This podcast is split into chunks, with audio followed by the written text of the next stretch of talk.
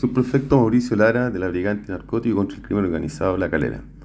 Conforme a información residual, la que se desprende de investigaciones llevadas por esta brigada especializada, se tomó conocimiento de una pareja de ciudadanos chilenos que mantenían un departamento en la ciudad de Quillota, el que estaría siendo usado por ciudadanos extranjeros para efectuar la evacuación de ovoides contenedores de droga, acopio y posterior distribución de la misma.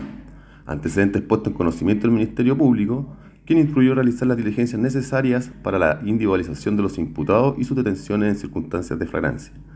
Conforme a ello, se logró detectar y ubicar el inmueble a utilizar y detectar la permanencia en su interior de cuatro ciudadanos extranjeros, quienes se encontrarían en pleno proceso de evacuación, razón por la cual los detectives se apersonaron en el inmueble, tomando contacto con estas personas, quienes manifestaron encontrarse encerrados y asustados, autorizando la entrada y registro voluntario al inmueble.